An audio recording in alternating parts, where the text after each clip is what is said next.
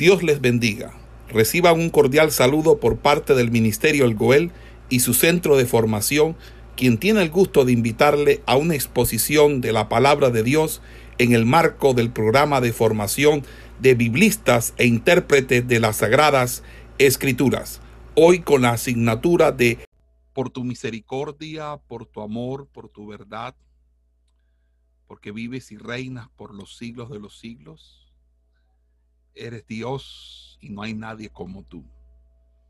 Gracias por la salud, gracias por la vida, gracias por cada uno de mis hermanos que se encuentran en esta hora y que están disponiendo sus corazones a esta escucha atenta de esta clase, una impartición sobre el capítulo 4 de Primera de Samuel. Te pido Dios que me dé sabiduría, ciencia, que yo pueda discernir eh, conforme a tu gracia, conforme a tu verdad, que obres en mi vida de manera especial y que sea instrumento para la edificación de los santos.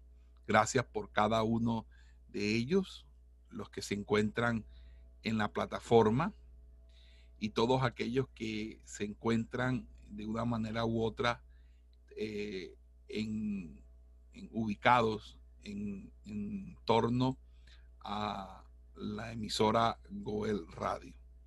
Gracias Dios porque tú eres bueno, porque para siempre es tu misericordia. Bendecimos a todos y cada uno de ellos y te pedimos Dios que nos ayudes, nos ayudes para que nada interfiera esta enseñanza y podamos nosotros así, eh, con tu dispensación, poder conducir esta clase de manera provechosa. Eh, gracias Dios por todas las, las abundantes bendiciones que hemos recibido por tu gracia y bendecimos a todos mis hermanos en el nombre de Cristo Jesús. Amén y amén. Bueno, mis amados hermanos, le damos a ustedes nuevamente una cordial bienvenida a esta transmisión y a todos los hermanos que van, nos van a escuchar a través o por medio del podcast de este ministerio y de esta enseñanza. Vamos a hoy a hablar acerca de el capítulo 4 del libro de, de, de, Primera de Samuel. Eh, y vamos a revisar tres acontecimientos que, que, son relatados en ese texto. El primero es la guerra de los filisteos contra Israel. Eh, el segundo es eh, la, la, la captura que hacen estos enemigos de Israel del arca del pacto. Y también vamos a revisar un poco el tema de, la muerte de Eli, y de sus hijos. Y esos serían los tres hechos más relevantes de este capítulo 4, que es el que nos corresponde en esta sesión en el día de hoy. Así que a todos los hermanos que todavía apenas están llegando a la sintonía, eh, les eh, repetimos que estamos en el capítulo 4 del libro de Primera de Samuel. Mm, así que iniciamos, los israelitas se enfrentan en batalla a los filisteos y son vencidos. Siguiendo el consejo de los ancianos, fueron en pos del arca del pacto para traerla al campamento de guerra a fin de asegurarse eh, la ayuda del Dios Todopoderoso del pacto, sufriendo una peor derrota.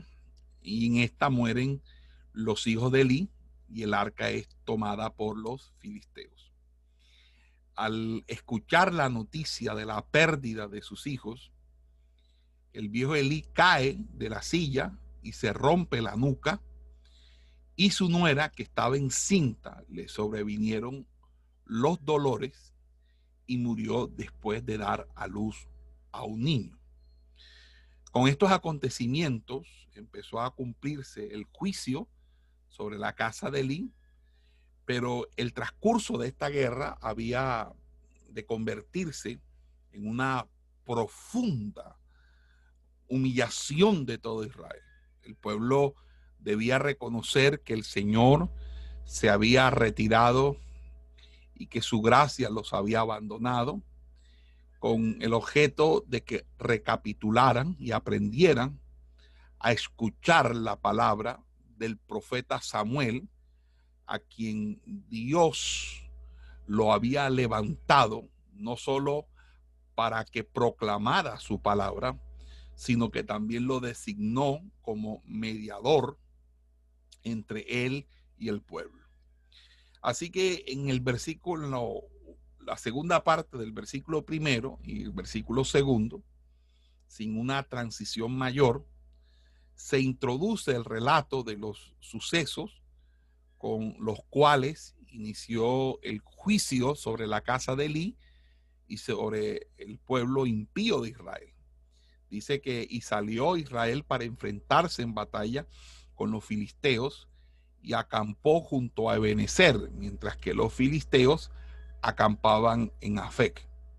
Según esto, el lugar de los enfrentamientos era el sector de la tribu de Benjamín, pero dado que tanto eh, en el contexto eh, de lo que se establece allí, ¿verdad?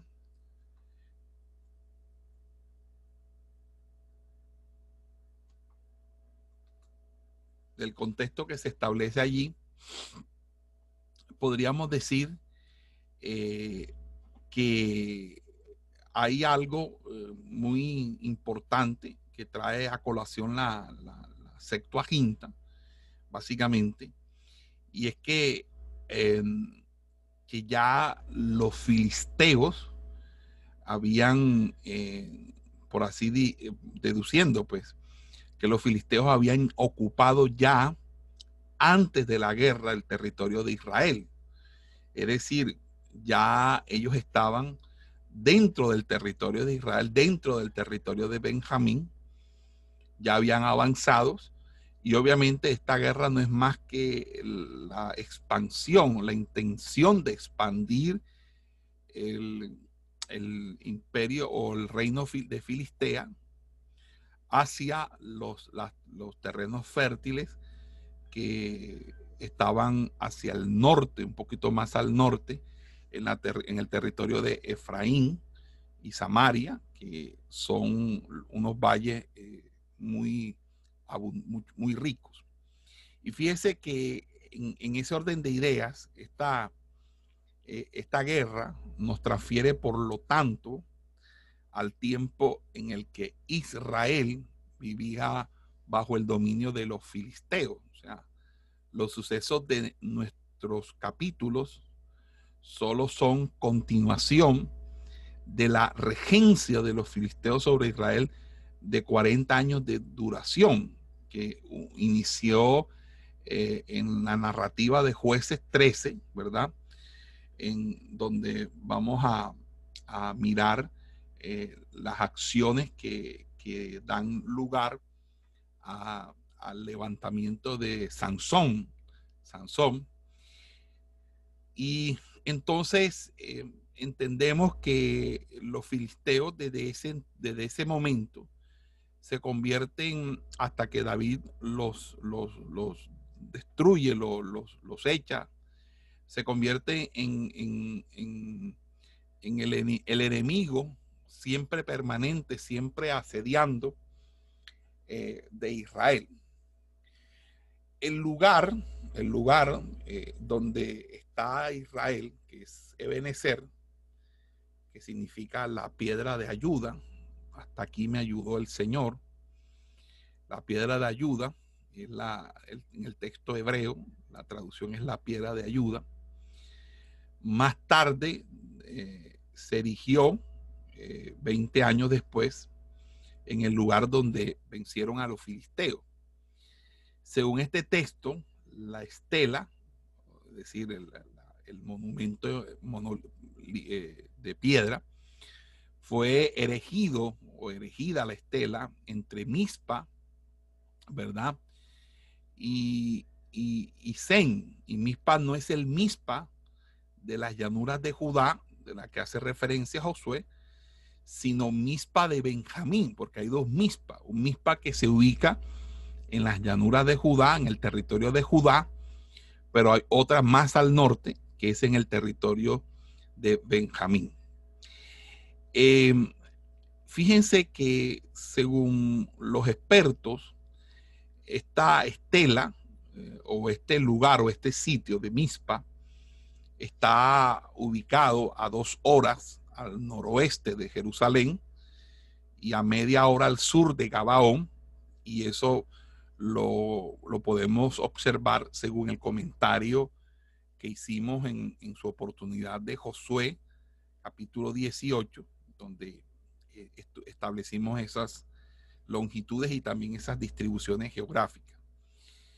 Eh, por esa razón no pudo haber estado lejos de Mispa y Ebenezer y probablemente es el mismo lugar de, eh, que eh, en el libro de Josué se le da a un estado reino cananita, a, Fec, que, es nombrado precisamente por Josué, lo cual eh, en ese sentido nos ubica a nosotros en en, esa, en ese territorio de Benjamín, lo cual eh, indica que sin lugar a dudas eh, estamos frente a, un avance significativo de, lo que sería el, por así decirlo, eh, lo que sería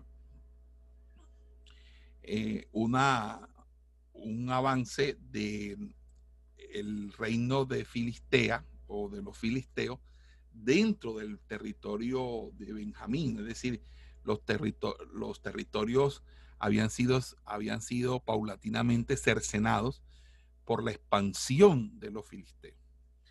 Cuando llegó el momento de la batalla, dice la escritura que los israelitas fueron derrotados por los filisteos.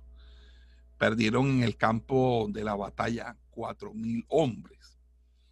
Eh, con lo cual eh, ellos tomaron las posiciones eh, como en el orden de batalla significaría campo de batalla no en la huida, sino en el campo abierto donde se llevó a cabo la batalla, con lo cual quiere decir que los aplastaron, es decir, ellos avanzaron y los aplastaron de tal manera que el repliegue hizo que el, perdón, el avance de los filisteos hizo que se diera un repliegue donde obviamente eh, fueron dándose las muertes de estos cuatro mil hombres en batalla. Después del regreso al campamento, los ancianos se reunieron para analizar las razones de, de, la derrota y la pregunta, ¿por qué nos ha herido hoy el Señor delante de los filisteos? Y esta pregunta presupone que los israelitas se sintieron lo suficientemente fuertes para pelear contra sus enemigos y que solo fueron vencidos porque el Señor su Dios eh, les retiró su apoyo. Y el análisis fue correcto, aunque el recurso que tomaron para asegurarse eh, una retaliación y una, una, una victoria inmediata fue completamente equivocado, erróneo. En vez de razonar y pedir el apoyo divino en oración, eh, confesando que habían decaído espiritualmente, arrepintiéndose de haberle dado la espalda al Señor.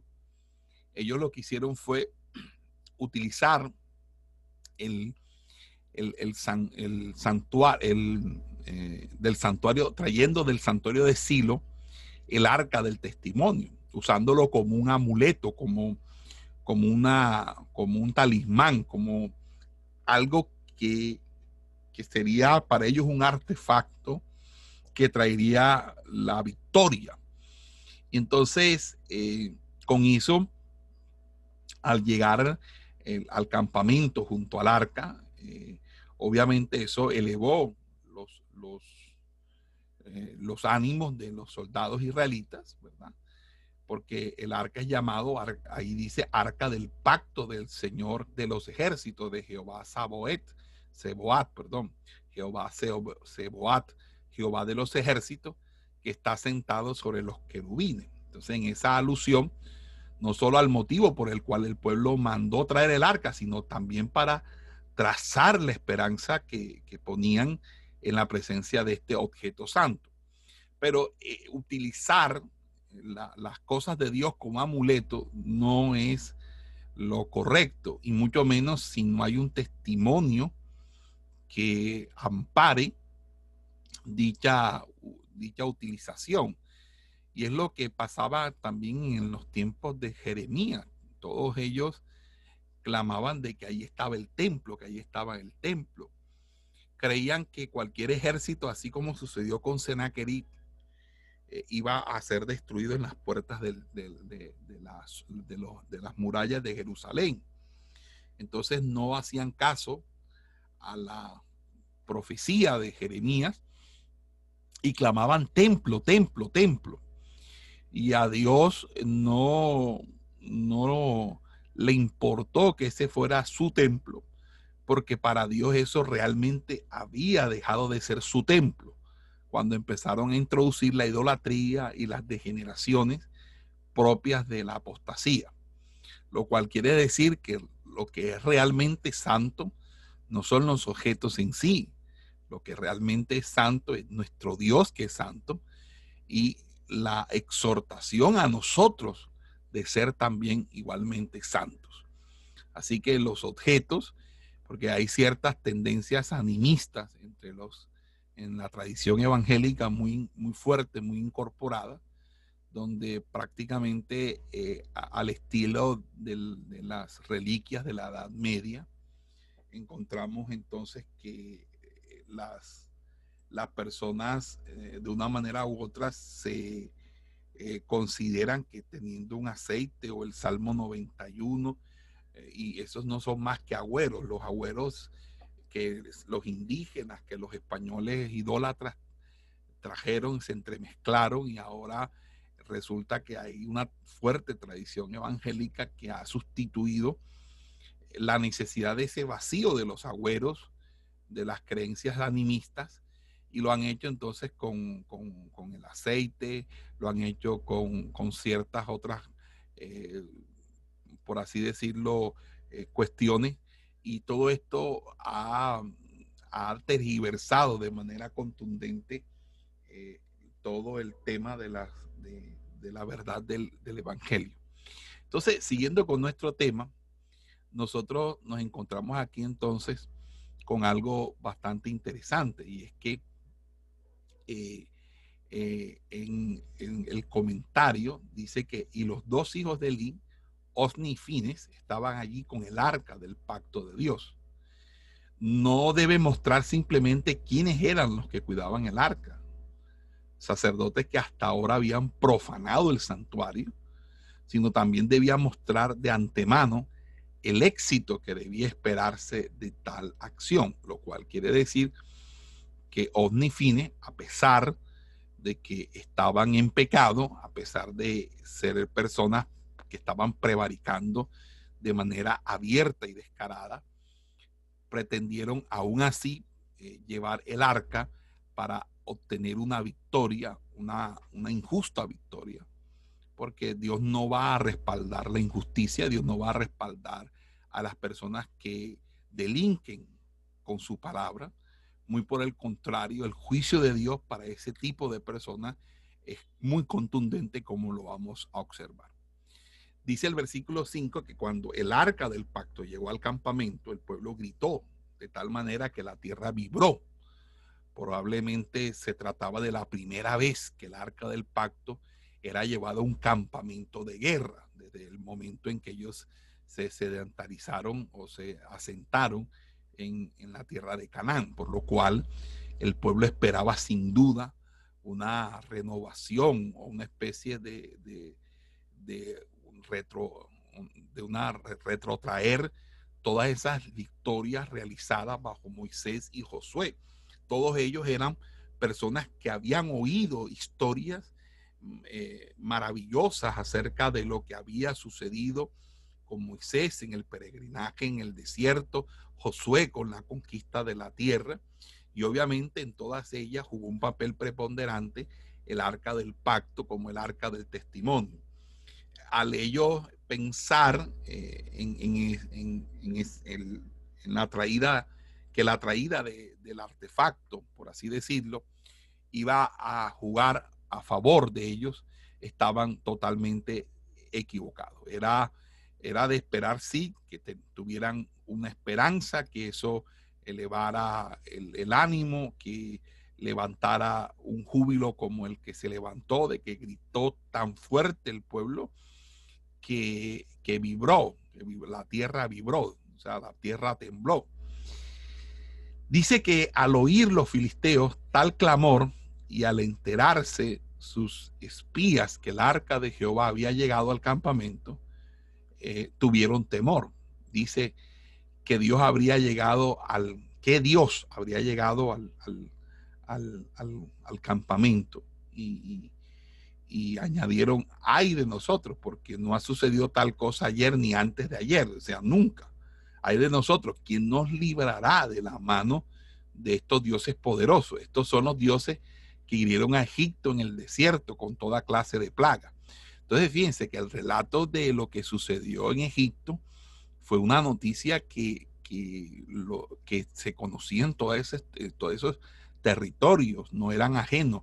Imagínense, ya no habían pasado muchos años desde que, ya habían pasado, perdón, cierto tiempo en cuando el pueblo salió de Egipto, sin embargo, había quedado esa leyenda, había quedado ese acontecimiento épico en la historiografía, no solamente del de, pueblo de Israel, sino en las demás naciones. Las demás naciones conocieron, ¿cómo lo conocieron? Supongo que, que debió ser que los mismos egipcios sobrevivientes a, tal plaga, a tal acontecimiento, tuvieron que haber eh, dicho o haber expresado eh, su, una situación, ah, eh, la situación que ellos vivieron al respecto. Entonces todo esto eh, es interesante porque nos da cuenta que, esto fue algo que eh, se inscribió en los anales de la historia de todas las naciones, de que el Dios de Israel había castigado con plagas, con toda clase de plagas, a los egiptos. Entonces, en ese sentido, creo que es muy importante. Entonces, fíjense que los filisteos, al referirse al, Dios de Israel, lo hacen en forma plural, dioses poderosos, eh, porque el concepto de Dios único era totalmente desconocido en, las civilizaciones orientales. Es decir, todo el territorio de la media luna fértil, donde se ubica eh, todo el escenario, la escenografía, incluyendo parte del norte de Egipto, de África, donde se da la historia bíblica del Antiguo Testamento, es totalmente desconocedora del concepto de un único Dios. Todos ellos, todas esas culturas, todas esas civilizaciones em, están más emparentadas con formas eh, politeístas o panteístas, es decir, eh, de creer en varios dioses o considerar que Dios se encuentra inmerso dentro de la misma naturaleza, que Dios es la naturaleza, algo así como sucede hoy con ciertos movimientos ecologistas que hablan de la, papa, la, la mamapacha, pachamama, la, la, le llaman también la, la madre tierra, que consideran divinidad a la creación. Entonces, en ese sentido, las expresiones religiosas mm, eh, no tenían una teología eh, que hablase de un monoteísmo. Por lo tanto, este era un concepto muy, muy, muy particular eh, y, ligado al estatus nacional de Israel. Entonces, fíjense que de de esa manera todos los paganos temían hasta cierto punto el poder de los dioses de otros pueblos. Los filisteos temían al poder del Dios de los israelitas, más aún después de escuchar los hechos que sucedieron en antaño y esos hechos eh, fueron transmitidos de generación en generación, es decir, los que sobrevivieron a Egipto y los mismos israelitas tuvieron que haber estado contando eso. Imagínense, ¿quién no va a contar eso? Yo me imagino la, la, la, la, eh, que si aún medio uno cuenta algo, un episodio, la gente quiere que uno le siga contando más. Entonces esto se convirtió como en una historia, en una historia que obviamente no va a ser lo mismo como lo contaban los egipcios que como lo contaban los israelitas. Pero igual había un hecho en que todo el mundo estaba de acuerdo y era que eh, sobre, sobre Egipto había pasado algo extraordinario, algo que solamente se podía explicar por la furia de los dioses, entre, obviamente por el, tema politeísta, pero que eh, de una manera u otra mostraban que los dioses de Israel eran poderosos. Pero obviamente la idea aquí no era eh, eh, mostrar que Israel tuviera dioses, sino que era la manera como ellos consideraban que debían ser las divinidades. Es decir, como ellos son politeístas, ellos entonces creen que los israelitas son politeístas. Y entonces no pueden hablar de un Dios porque ellos no conciben un único Dios verdadero, sino que concebían una, un panteón, una, unas deidades. Pero resulta que Israel solamente apela a un único Dios verdadero. Desde el momento en que se instauró el Shema, oye Israel, Jehová tu Dios, uno solo es, para ellos eh, eh, fue eh, la estructura fundamental de toda su teología, el hecho de ser un único Dios verdadero. el, pero fíjese que el, el término, eh, por así decirlo, es muy significativo, porque es que una de las cosas que vamos a encontrar es que no solamente ellos, ellos tenían una, por así decirlo, una, una creencia de un único Dios verdadero, sino que también en ellos existía eh, una, por así decirlo, una conexión muy, muy arraigada y muy profunda.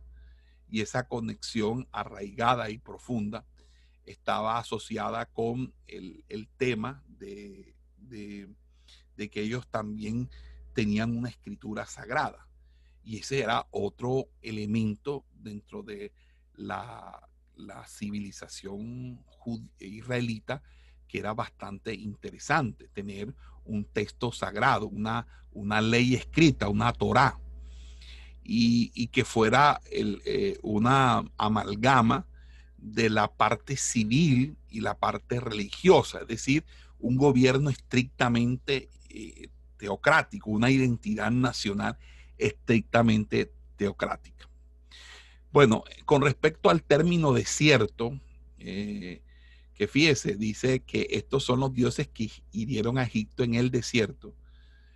Fíjese que no nos, eh, no nos obliga a limitar el hecho de que eh, quizás la referencia no fuera a las plagas que, que se dieron en Egipto, sino quizás a la destrucción de Faraón y sus tropas en el Mar Rojo frente al desierto.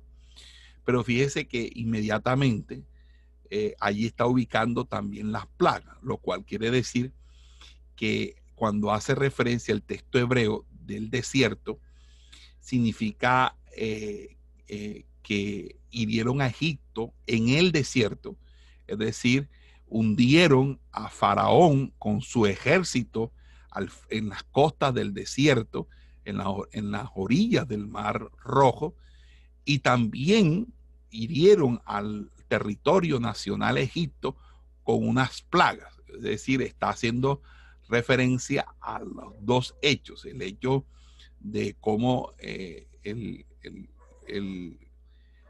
hubo un ahogamiento multitudinario de todo el ejército de Faraón y además de los juicios que se dieron contra, eh, contra Egipto, que entre otras cosas eh, fueron juicios específicamente señalados o direccionados hacia las divinidades, es decir, cada juicio estuvo atacando una, un concepto religioso y una divinidad dentro de esa, dentro de esa eh, línea de, dioses que ellos tenían y que eran los dioses de, gran importancia. Bueno, pero fíjese que en el versículo 9, pero en vez de desalentarse, ellos, los, eh, los filisteos, cobraron valor, diciendo, cobrad ánimo y sed hombres, filisteos, para que no lleguéis a ser esclavos de los hebreos, como ellos han sido esclavos de vosotros. Sed hombres, pues, y pelead. Fíjense que aquí hay un, cambio de ánimo, porque primero era un, temor, un temblor, y luego hay una, eh, una especie de envalentonamiento. Por lo tanto, allí eh, lo que eh, se apeló fue, mire, nosotros igual tenemos que pelear, porque si los hebreos vencen, nos hacen esclavos. Y, pues, y esa era una situación post, post, bélica. Y es que en cada conflicto nacional de una nación contra otra, el derrotado terminaba pagando primero con el despojo, es decir, le eran quitadas las tierras, le eran quitadas eh, sus viviendas, le eran quitados sus granos, su trigo, sus cosechas, sus, territorios, pero también sus mujeres eran sometidos a la esclavitud, también los hombres eran sometidos a la esclavitud y, a, fuerte represión. Entonces, aquí no solamente se jugaban eh, eh, ni siquiera la, libertad, se jugaban la vida, se jugaban su destino. Por lo tanto, eh, en cada de estas luchas, obviamente se estaban peleando más que un interés particular. Entonces, apelar al hecho de que nos estamos jugando la, vida, nuestra libertad, nuestros, nuestras cosas. Entonces eso generó pues que hubiese un cambio. Y entonces fíjense que en el versículo 10, animados con estas palabras, pelearon contra Israel.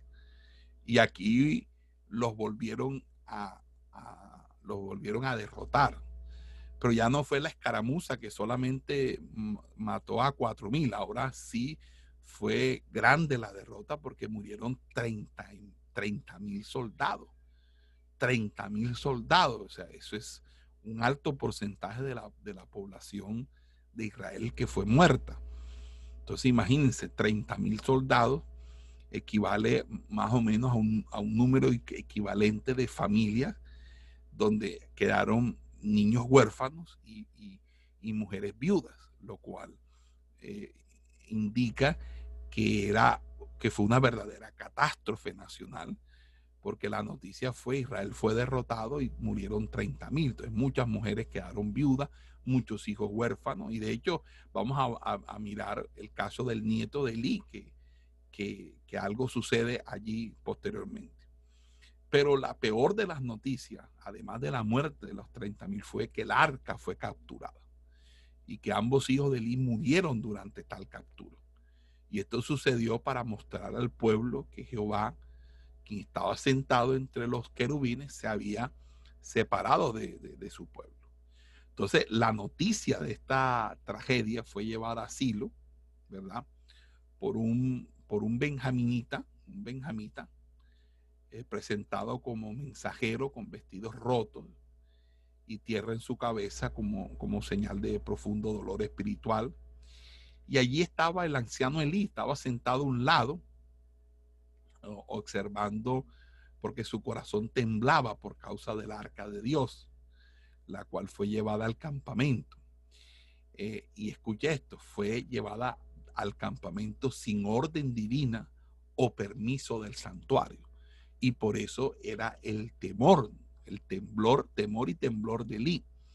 Lo cual quiere decir que Elí era verdaderamente un hombre muy, muy laxo, un hombre excesivamente confianzudo, o, no digamos confianzudo, pero sí digamos que era una persona muy pusilánime, que no tenía autoridad, no tenía regimiento para absolutamente nada. Entonces, cualquiera llegaba y decía, me va a llevar el arca, ah, bueno, llévatela, la traje. No, eso no era así.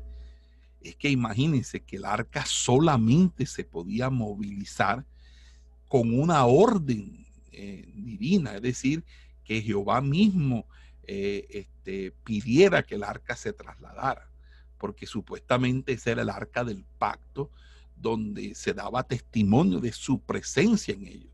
Entonces ellos se la llevaron, pero bueno, llévense. si, si se llevan eso, ese sería simplemente una caja de madera forrada en oro con dos hermosos querubines en la tapa, pero realmente, eh, este, realmente lo que hacía valer era la presencia de Dios, la cual ya no estaba allí porque Dios se les había retirado. Entonces, al oír esta, esta noticia, eh, la ciudad entera prorrumpió en gritos, en lamentos, en llantos. Entonces se formó una algarabía. Elí escuchó los gritos y preguntaba qué había pasado, porque era eh, el tumulto. Y el mensajero le estaba comunicando la noticia. Elí mm, podría tener unos 98 años eh, y sus ojos eh, habían perdido, dice el texto hebreo, en el texto hebreo original, se habían quedado fijos, lo cual quiere decir que no podía ver. Es decir, sufría una enfermedad que se llama amaurosis, una enfermedad que suele aparecer a edad avanzada y que suele llevar a la disfuncionalidad del nervio ocular. En pocas palabras, tenía ceguera senil, era una ceguera senil.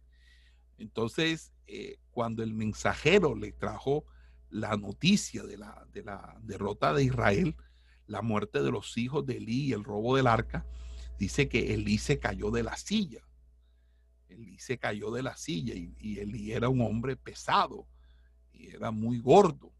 y, dice que al caer murió porque se torció el cuello, o sea, la nuca se, se fracturó la nuca y, obviamente se desnucó, como popularmente decimos.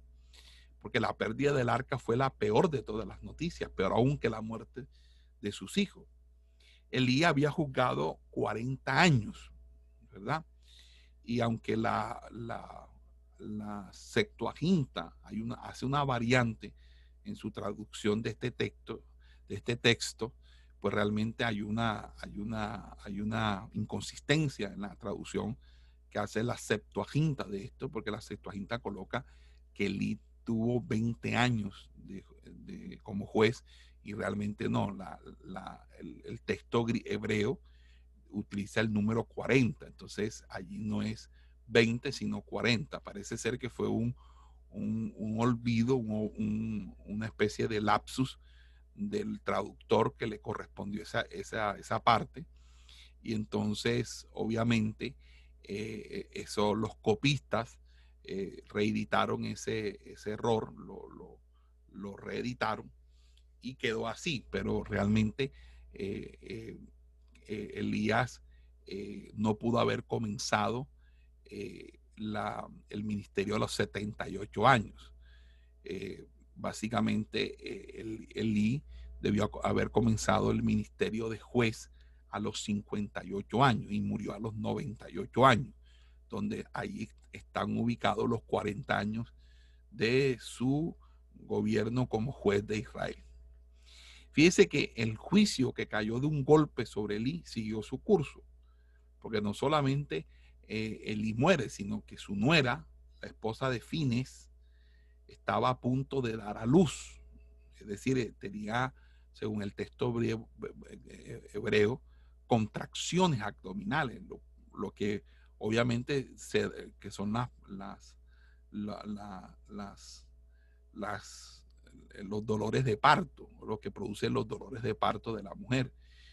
Cuando escuchó la noticia de la captura del arca de Dios, así como la muerte de su suegro y de su esposo, dice que se arrodilló y dio a luz, porque le sobrevinieron los dolores.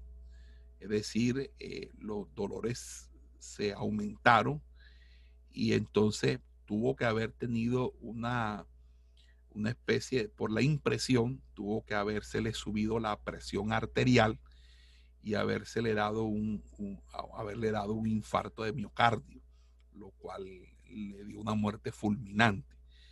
Y además de habérsele acelerado la presión arterial por la noticia, por el shock psicológico de la noticia, pues la fuerza con la que la mujer tiene que empujar para expulsar, para poderse desembarazar, también eleva la presión arterial. Por eso es que las mujeres embarazadas hay que cuidarles mucho la presión arterial porque eh, pueden eh, sufrir con la presión arterial. Hay muchas cosas que la, mujer debe cuidarse en cuanto a la alimentación, en cuanto a la comida, porque el embarazo le puede sobrevenir eh, una diabetes gestacional y a veces también preeclampsia, etcétera, etcétera.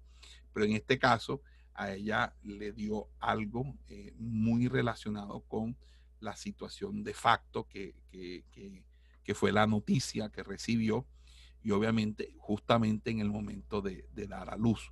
Es decir, se le adelantó el, embarazo o se le se adelantó el parto y ella no pudo soportar la, situación, la tensión psicológica, psicosomática del parto, lo cual entonces eh, el narrador cuenta allí, aunque para el narrador su muerte, la muerte de la mujer es un factor secundario. Y esto se esclarece porque en, el texto hebreo dice que al tiempo que moría, es decir, en el momento en que ella eh, murió, eh, y con esto traza con sus palabras en las que declaró el dolor acerca de la, de la pérdida del arca, que era lo principal en su, en su motivación. O sea que esta mujer, eh, lo que de una manera u otra, lo que le preocupa, y creo que es que ella entiende que esto no pudo haber sido sino más bien un juicio del Señor. Es decir, eh, que la gloria de Dios se había apartado de, de, ellos, de la casa de Israel. Y entonces eh, ella dice que, o, dice el texto, ¿verdad? Que al tiempo que moría, es decir, en, que declaró el, el, dolor, declara, perdón, el dolor acerca de, de la pérdida del arca, que era la principal motivación de ella, entonces, en su lecho de muerte, las mujeres que estaban junto a ella le dijeron que había dado a luz un hijo. Pero dice que ella no respondió ni, le dio atención. Posiblemente estaba siguiendo su situación de, hiperventilación, de presión arterial subida. Bueno, que, no sé qué aspecto médico pudo haber sucedido, pero lo que sí fue que fue algo fulminante posparto. Y allí eh, él, e, ella llama, llama, eh, porque dice, dice que no les prestó atención. O sea, las mujeres le hablaban a ella, pero ella estaba como embotada, quizás refugiada en un único pensamiento de llamar a su hijo. Y fíjense cómo lo llama. Lo llama Icabot. Icabot significa no gloria, es decir, eh, algo sin gloria o, una gloria que se ha ido, que se ha perdido. Y, eso lo, lo, refuerza con la frase, dice, se ha ido la gloria de Israel por haber sido tomada el arca de Dios y por la muerte de su suegro y de su marido. Esa mujer o esposa tenía que saber de que su marido era un sinvergüenza, tenía que saber que su marido era alguien terrible y que obviamente todo esto no vino de gratis, esto era parte de lo, de lo que Dios eh, estaba haciendo con su justo juicio, lo cual quiere decir que se estaba ratificando el juicio que el Dios había enviado a decirle al propio Elí mediante un profeta completamente desconocido, que no sabemos su nombre, pero que dice que le dijo a Elí lo que iba a suceder, que en un mismo día sus dos hijos eh, serían muertos y que esa sería la señal. Fíjese, mi, mi armado hermano, eh, eh, que esto hizo que, que esta mujer, de una manera u otra, dijera algo muy diciente. Y dice, y se ha ido la gloria de Israel porque el arca de Dios ha sido tomada. Y cuando dijo se ha ido, no lo dijo como, como que fue capturada por los, por los filisteos. No, no, no. Más bien el, término allí, que es un término hebreo, eh, da la sensación que sería, pues, pues por decirlo, galaj. Galaj es emigrar, ser desterrado, exiliado.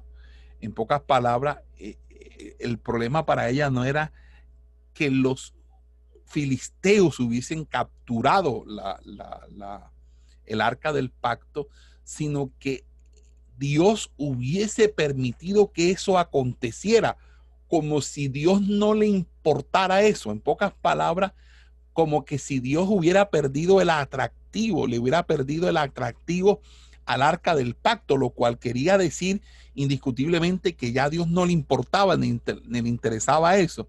Y entonces, eh, en ese sentido, es, un, es una sensación de, de, vacío, una sensación de, de, dejadez, de, que, de, estar prácticamente em, abandonados a su propia suerte, lo cual va ligado al hecho de que esto debía pasar por el comportamiento de su marido el comportamiento de su cuñado y el comportamiento de Eli y por todas las prevaricaciones de la ofrenda.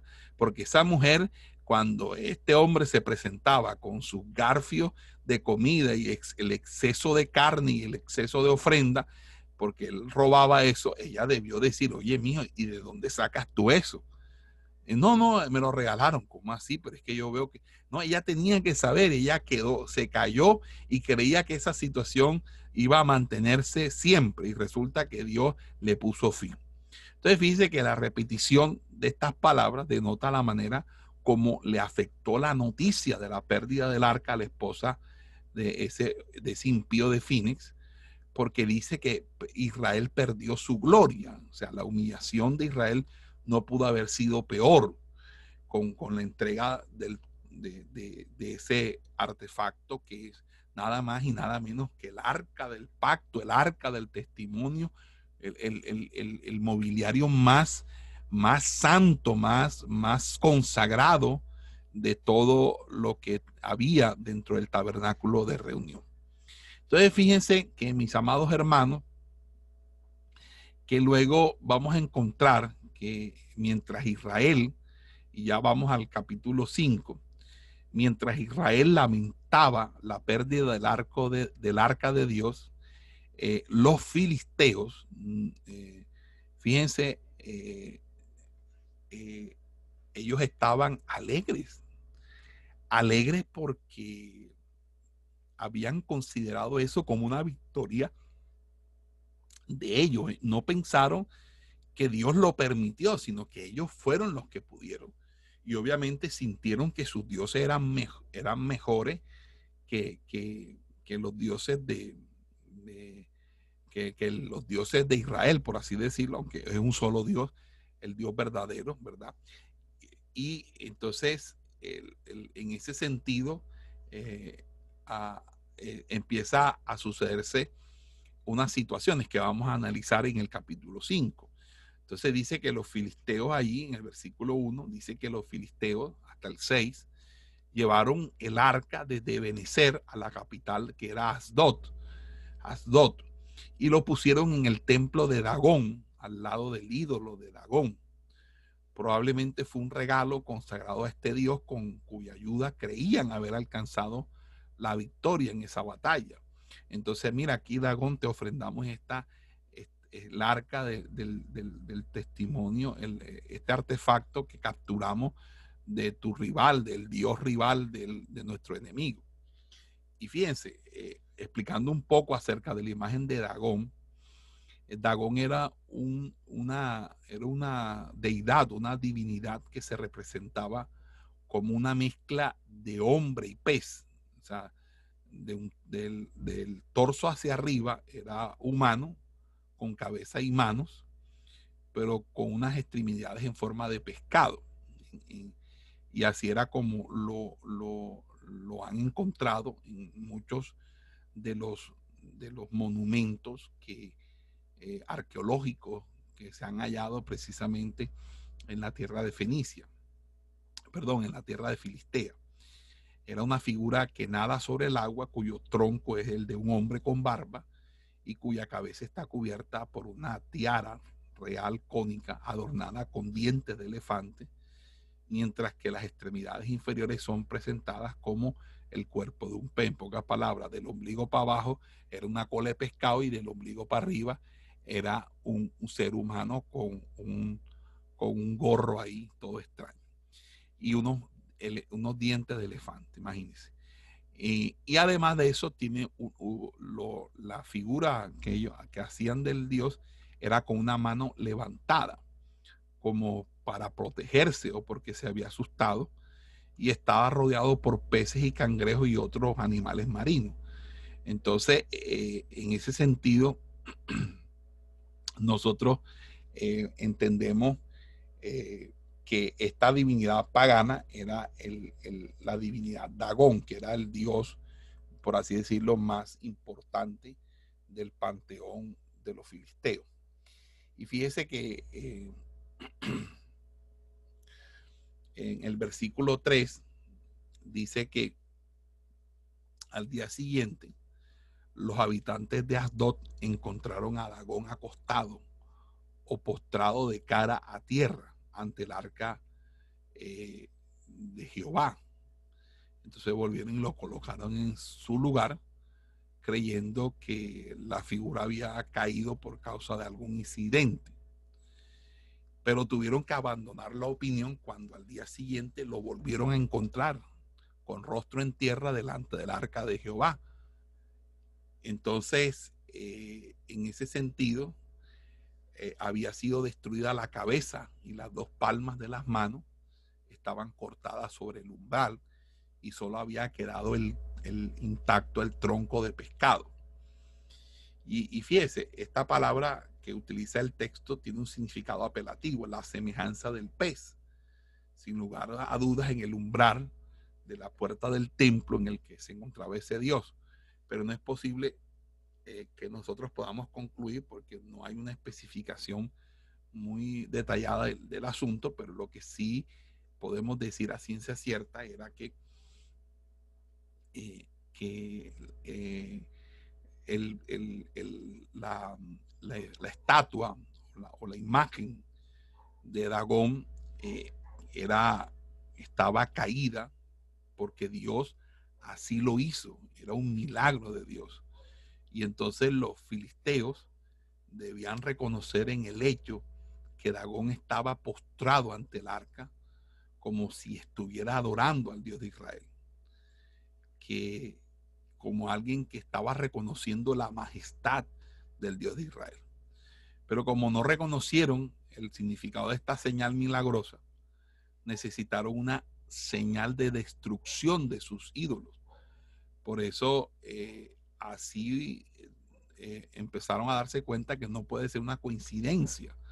Entonces con la, con la, con la colocación de la cabeza y las manos en el umbral, debían incrementarse la humillación de la destrucción del ídolo entonces imagínense, le cortaron la cabeza y le cortaron las manos y se la pusieron en la puerta de la entrada y, el torso quedó otra vez inclinado adorando a Dios. En pocas palabras, te mochó la cabeza y te mochó las manos. Y entonces fíjese que en base a estos sucesos, los, eh, los, los sacerdotes de Dagón y todos los que entraban en el templo en Asdod hasta el día el narrador dice, no pisaban el umbral y el lugar donde había sido colocado las manos en la cabeza, sino que lo sobrepasaban. Es decir, eh, que lo, lo eludían, quizás saltando o, bordeándolo, pero el asunto es que para ellos quedó algo como una deshonra. Entonces fíjese que Dios todavía no se quedó así.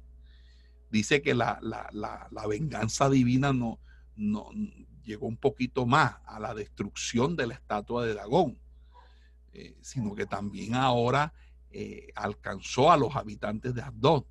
Y fíjese que y la mano de Jehová dice se hizo pesada sobre los de Asdod y los desoló.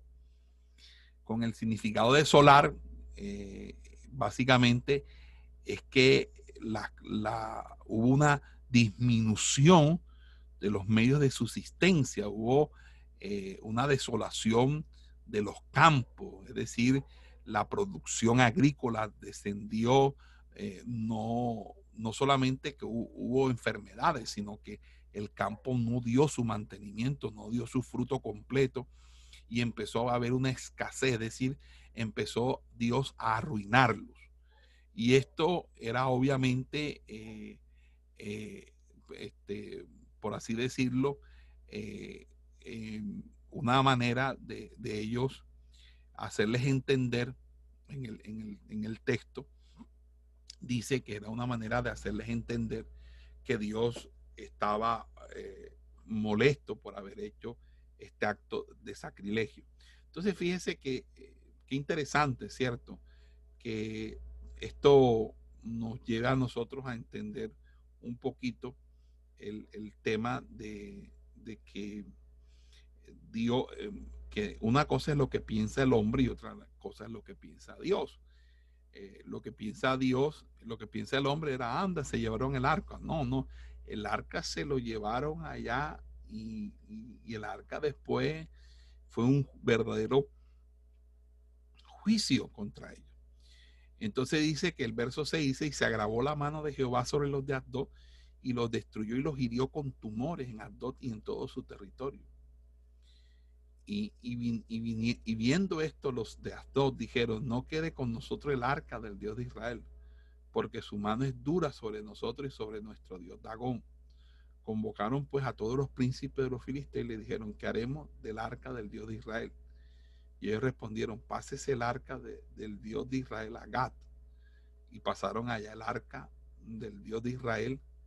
Y, y aconteció que cuando la habían pasado, la mano de Jehová estuvo contra la ciudad con gran quebrantamiento y afligió a los hombres de aquella ciudad desde el chico hasta el grande y se llenaron de tumor. Entonces imagínense, esto fue algo impresionante.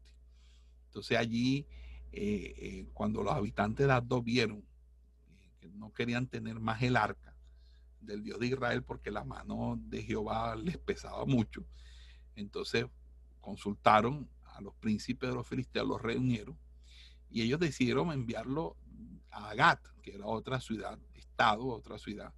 Pero cuando el arca fue traído a Gat, la mano de Jehová estuvo contra ciudad y, fue una gran confusión.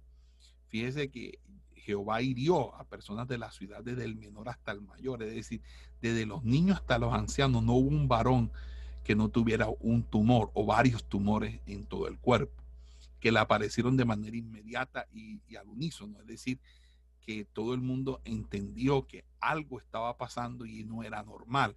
Era algo obviamente provocado por una fuerza sobrenatural, una fuerza divina, espiritual, por lo cual ellos entendieron que lo único anormal era haber traído esa arca. Es decir, puesto que llegó esta arca a esto y enseguida aparecieron, es obvio que tiene que ser pues, por, causado por esta por esta arca. Fíjense que básicamente es como, como si hubiesen llevado algo radioactivo, porque resulta que, que el, único, lo único que nos produce a nosotros inmediatamente tumores es cuando entramos en contacto con algún elemento de, con alto grado o concentración de radioactividad. Entonces, fíjense que, eh, digo yo, no lo dice la Biblia, lo digo yo aquí, eh, que el, arca Dios la, hizo radioactiva para que le generara a todo el mundo eh, eh, tumores en el cuerpo, en la piel, en todas partes, y que le diera desde el menor hasta el mayor. Entonces eso generó un pánico, porque había un pánico mortal en la ciudad. Y la mano de Dios dice, dice, se, se, se hizo pesada. Y entonces todo el pueblo dijo, ajá, han traído el arca del Dios de Israel para, para que maten a toda la ciudad, para, dice el rey, de, matar al rey de, Gati, a mi pueblo. Y fíjese que el, clamor de, de, la ciudad subió hasta el cielo. Esto quiere decir que esto fue algo terrible, ¿verdad? Y que inclusive eh, eh, que luego pasaron el arca de Dios a Ecrón. Y cuando el arca de Dios vino a Ecrón, los ecronitas dieron voz diciendo es, eso mismo, han pasado a nosotros el arca de Dios para matarnos a nosotros y a nuestro pueblo. Y enviaron y reunieron a todos los príncipes. Envía esa arca de Dios de Israel y vuélvase a su lugar y no nos mate a nosotros ni a nuestro pueblo, porque había consternación de muerte en toda la ciudad. Y la mano de Dios dice se había grabado y los que no morían eran heridos de tumores y el clamor de, subió al cielo. Entonces en el capítulo 6 vemos la devolución del arca. Y el arca de Jehová estuvo siete meses en la región de los filisteos y había causado dolor y destrucción a todas las ciudades a las que había sido llevada. Y los filisteos decidieron devolverla a los israelitas. Entonces reunieron a los, a los sacerdotes y adivinos, ¿verdad? Para preguntarles qué debemos hacer al respecto del arca de Jehová, decirnos con qué la hemos de enviar a su lugar. Fíjense que eh, allí la expresión realmente hebrea quiere decir es con qué. ¿Con qué la vamos a enviar? Es decir, no es posible aquí argumentar en contra de esto, porque allí la pregunta era, eh, nosotros sabemos que tenemos que rendir algo. ¿Qué es lo que la podemos enviar? ¿Qué le podemos enviar como ofrenda, como, como regalo? para no enviar solamente el arca, tenemos que una especie de, indemnización, algo así por el estilo. Dice eh, allí, lo dice a través de una oración impersonal, dice, si enviáis el arca del Dios de Israel, ¿verdad? Eh, no la enviéis vacía, es decir, sin ofrenda de culpa, sino que la devolveréis a él una ofrenda por la culpa, ¿verdad? Entonces ahí dice, eh, eh, entonces eh, seréis sano, ¿verdad? Entonces seréis sano. Y, dice, el, bueno, eso lo dice mm, el verso 3, y seréis sanos y conoceréis por qué no se apartó de vosotros su mano.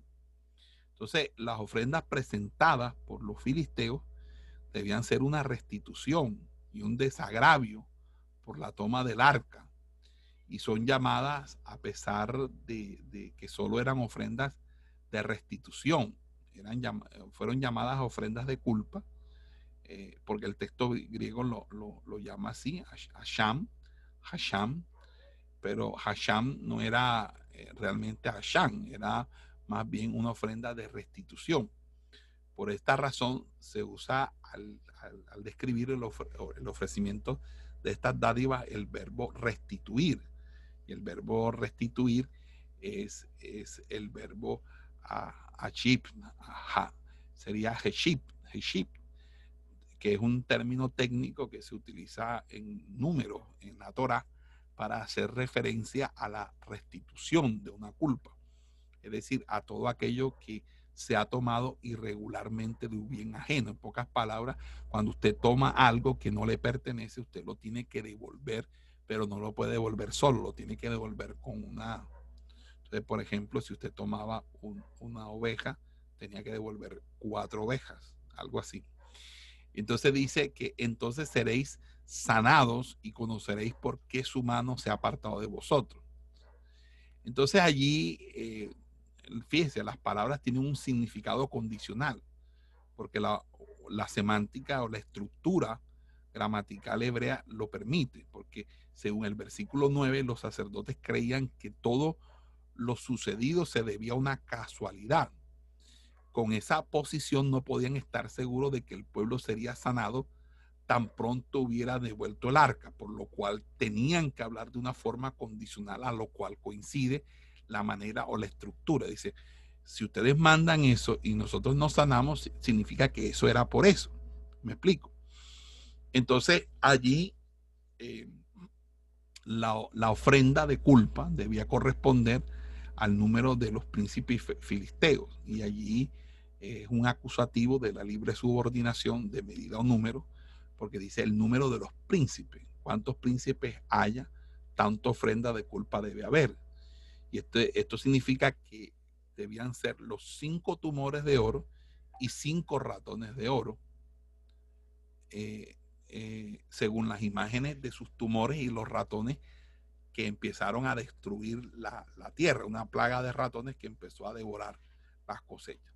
Entonces ahí es donde el, eh, se da precisamente todo eso. Y dice la escritura que conforme cinco tumores y cinco ratones de oro, porque una misma plaga ha afligido a todos vosotros y a vuestros príncipes. Haréis pues figura de vuestros tumores y de vuestros ratones que destruyen la tierra y daréis gloria al Dios de Israel, quizá aliviará su mano de sobre vosotros y de sobre vuestros dioses y de sobre vuestra tierra. Porque endurecéis vuestros corazones como los egipcios y Faraón endurecieron su corazón después que los había tratado así. No los dejaron ir y se fueron hacer pues ahora un carro nuevo y tomar luego dos vacas que críen, a los cuales no haya sido puesto yugo, y uncir las vacas al carro y hacer volver sus becerros de detrás de ella a casa. Amén. Entonces, fíjense, esto eh, nos da a nosotros eh, una idea eh, básicamente de, todo este, este tema. Bueno, mis amados hermanos, vamos a, suspender hasta aquí. Eh, yo les, les envío el, el, audio completo eh, y vamos a darle gracias al Señor. Esperamos que este estudio haya sido de bendición para su vida y ministerio. A Dios sea la gloria. Este es el Ministerio El Goel, vidas transformadas para cumplir el propósito de Dios.